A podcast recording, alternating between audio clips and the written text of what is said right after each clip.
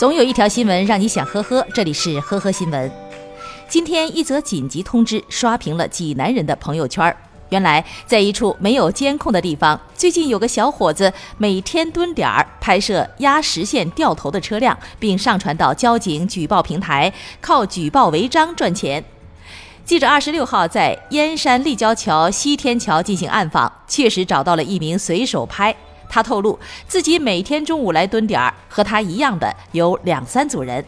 交警称不鼓励职业举报，以盈利为直接目的的职业举报，一经查实不予奖励。去年十月二十一号，浙江瓯海有一位外卖小哥小陈送完外卖以后，看到一辆电动车没拔钥匙便骑走了。后来送完外卖下楼，他发现刚刚偷来的车不见了。想着车也不是自己的，陈某也就没有在意，扫了一辆共享单车，接着送外卖。第二天，陈某又发现有辆电瓶车没上锁，便骑走前往下一个目的地送外卖。到达以后，将电瓶车遗弃在了路边。我盗窃电瓶车是为了自己送外卖方便。至于遗弃在路边，他解释说，纯粹是因为第二辆车不好骑。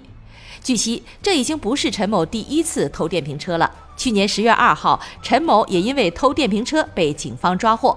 检察官审查后认为，陈某的行为触犯刑法，涉嫌盗窃罪，故依法将其起诉到瓯海法院。近日，江苏太仓三十五岁的本地小伙陆某，前不久和女友王某分手。当初在交往的时候，他就觉得。王某还在跟从前的男朋友藕断丝连，他也听说王某的前男友开一辆宝马五系轿车，因为陆某自己只有一辆本田思域，所以他就认定王某是嫌贫爱富才跟自己分手的。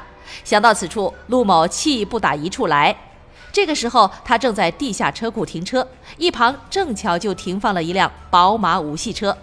正在气头上的陆某当即拿起砖头，将宝马车的前后挡风玻璃砸了个粉碎。经鉴定，被砸宝马车损失价值约一万九千五百八十元。目前，陆某因涉嫌故意损坏财物，已被太仓警方刑事拘留，案件正在进一步的调查中。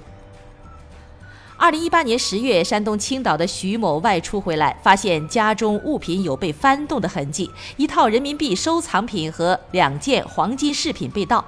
奇怪的是，门锁完好无损。为防万一，徐某在家中安装了视频感应报警器。果然，出门在外的徐某又收到了报警。实时监控显示，是在其后屋租房住了十几年的老邻居齐某正用工具拆其门玻璃。第二天早上，齐某夫妇登门当场下跪，承认偷盗并归还财物，还答应赔偿其修理屋门的两千元，请求徐某原谅。然而，齐某因为醉酒驾驶，在六月的时候被判处拘役一个月，缓刑六个月。本案案发的时候，缓刑被撤销，又以盗窃罪判处有期徒刑七个月，并处罚金六千元。